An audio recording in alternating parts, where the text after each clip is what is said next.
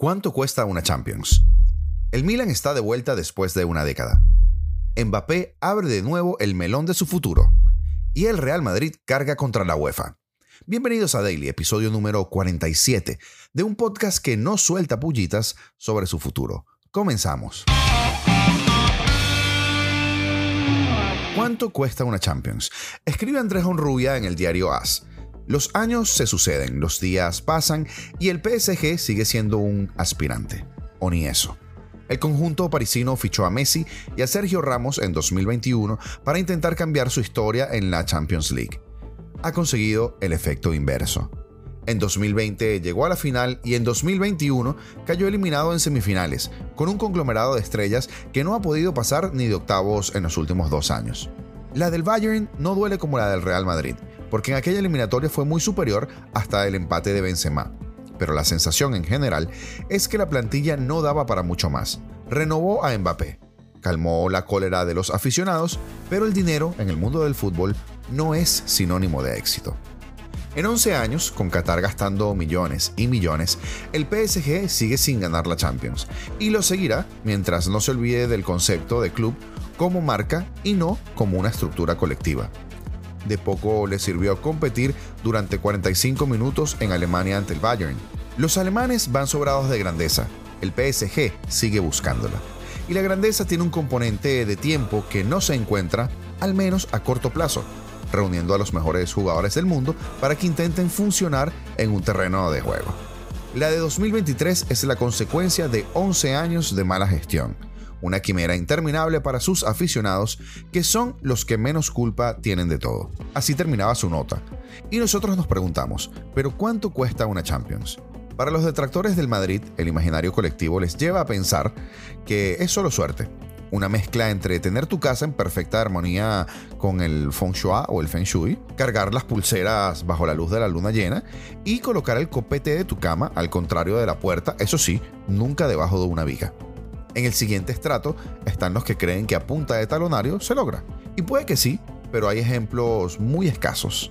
Estos segundos se les llama jeques y cada vez son dueños de más y más equipos. Tiran de arrogancia y luego los ves como el Alcalá Fieste hoy en la zona mixta. Y luego está la gente seria de la aristocracia europea, conformada por los Bayern, Liverpool, Milan, que se vuelve a asomar por allí, y el que todos sabemos. Estos se toman en serio todos los procesos. De hecho, Nada más recordar la grandeza del homenaje del Liverpool a Don Amancio hace una semana, te habla de la calidad de institución que es. ¡Ay! La copa tan bonita. Hay quienes llevan casi 10 años sin verla de cerca y otros que pierden el interés en todo lo demás cuando la tienen cerca.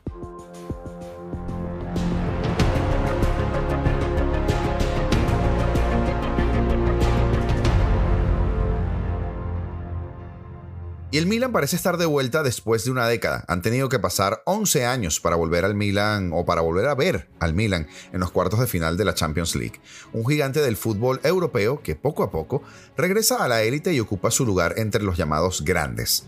En Londres, en un contexto de máxima presión, los rossoneri defendieron el 1-0 de la ida y lograron el pase. Brian Díaz, que completó una brillante segunda parte, sigue consagrándose en esto de la Champions. El malagueño fue el autor del gol decisivo en la ida. Un día lluvioso, los atascos londinenses volvieron a hacer estragos y como ocurrió en el Chelsea Dortmund, el Tottenham Milan arrancó con 10 minutos de retraso.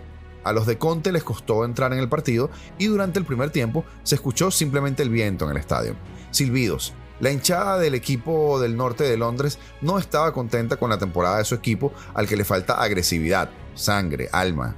El Milan transmitió sensaciones positivas en el primer tiempo, el escenario no le pesaba a pesar de la juventud de una plantilla poco acostumbrada a estas alturas de torneo continental. Los de Pioli presionaban alto y recuperaban, haciendo daño al contragolpe al equipo de un Conte que se desesperaba en la banda. La segunda parte sí que cambió, pero más por inercia y obligación moral de los ingleses que por fútbol. Pedro Porro o Richarlison fueron las balas que usó Conte desde el banquillo, pero no fragmentó el muro milanés.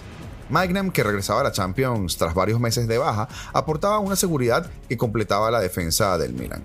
Para poner en más problemas al Tottenham, el Cuti Romero se fue a la calle por doble amarilla en el minuto 76. Turpin en la vuelta y su homólogo en la ida tardaron en expulsar al zaguero argentino que superó la línea roja en varias ocasiones. El partido, no obstante, nos regaló un final agónico. Kane conectó un gran cabezazo, su única oportunidad clara en toda la eliminatoria, y Magnan respondió a la altura, un paradón bajando al barro para meter al Milan en cuartos. Los Rossoneri, mientras desperdiciaban no pocas contras para calmar a su afición, pero el 0 a 0 fue suficiente para el siete veces campeón de Europa. En apenas unas semanas, el Milan pasó de ser el equipo más goleado en Europa a mostrar de nuevo la solidez que lo llevó en el 2021-2022 a ganar el Scudetto. El paso a defensa de tres centrales fue fundamental. Y eso que a Paolo Maldini, que hablaba antes del partido, no le gusta ese sistema, pero ha sido clave, confiesa el mítico lateral izquierdo y ahora miembro de la directiva rosonera. Precisamente uno de sus fichajes underground es el de Malik Tio, volvió a dejar un recital sobre el verde. Su duelo ante Kane apuntaba alto y como en la ida, la saga italiana con el propio Tio, Kalulu y Tomori se impuso al delantero inglés. Un Yao Min-son muy alejado de su mejor nivel y Kulusevski tampoco ayudaron. Los defensas del Milan ganaron en todos los duelos y ahora están en la siguiente fase.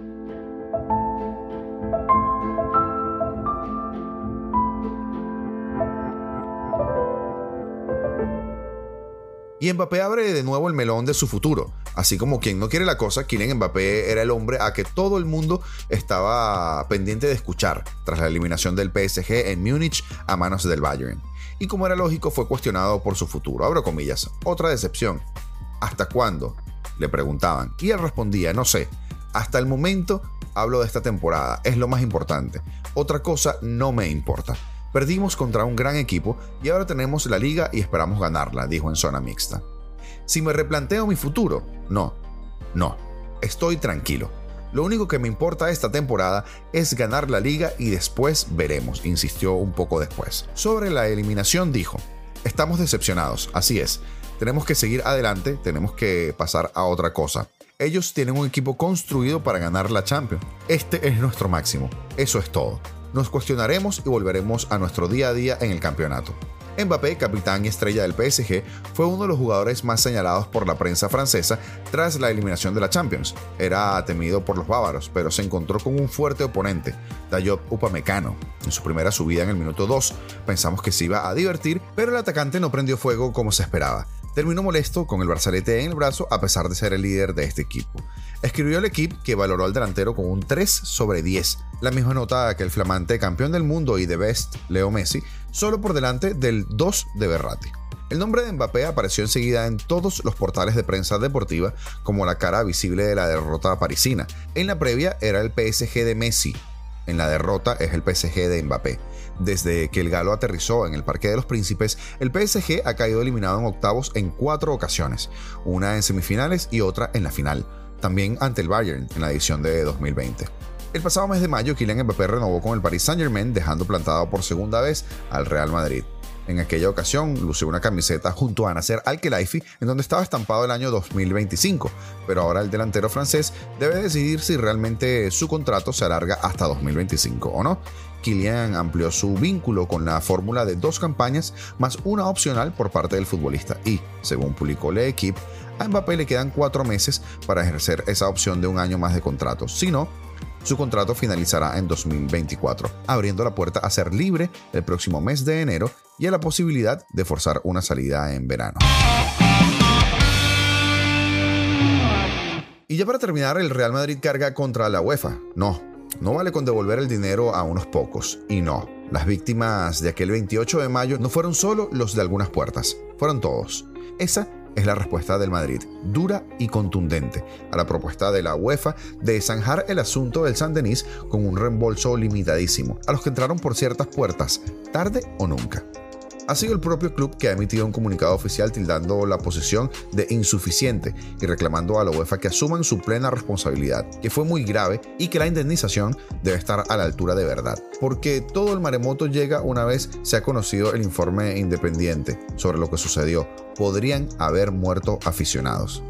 ¿Qué ha ofrecido la UEFA? Reembolsos a los aficionados con accesos a las puertas A, B, C, X, Y y Z, donde según ellos se formaron los mayores tapones.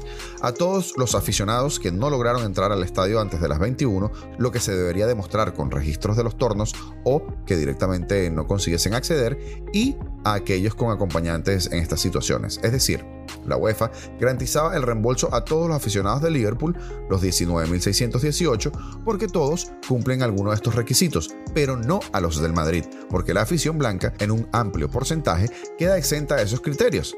La respuesta del Madrid, abro comillas, lamentablemente nuestro club considera insuficiente la propuesta del UEFA, que consiste exclusivamente en el reembolso del precio de las entradas y además condicionando a una serie de requisitos, entre los que se incluye demostrar la hora de acceso al estadio, ha escrito el Madrid en su texto. Para añadir, abro comillas, nuestro club confió en todo momento en que las soluciones estarían a la altura de la gravedad de los hechos y de la responsabilidad de la UEFA. Un ejemplo, aquel aficionado al Real Madrid que no tuviese tapón en su puerta y entrase a las 21, para la UEFA no debe ser indemnizado, sin importar el retraso del partido o la inseguridad que pudiese sentir en los aledaños. No entra en sus criterios entonces. San el conjunto blanco su comunicado de la siguiente manera. El Real Madrid ha decidido no colaborar en el procedimiento limitado de indemnización promovido por la UEFA, a la que pedimos que rectifique y asuma su plena responsabilidad. En los próximos días se habilitará un servicio de asistencia telemática para que todos los socios y aficionados del Real Madrid que sufrieron perjuicios de cualquier índole puedan valorar las reclamaciones oportunas frente a la UEFA. En defensa de sus legítimos intereses personales, el club comunicará los detalles del citado servicio de asistencia en los próximos días. San Denis 285 días después, sigue coleando. Y todavía queda más. Y hasta aquí el episodio del día de hoy, esperando que haya sido de tu agrado, recordando que puedes seguirnos en todas nuestras redes sociales y deseando que nos escuches mañana.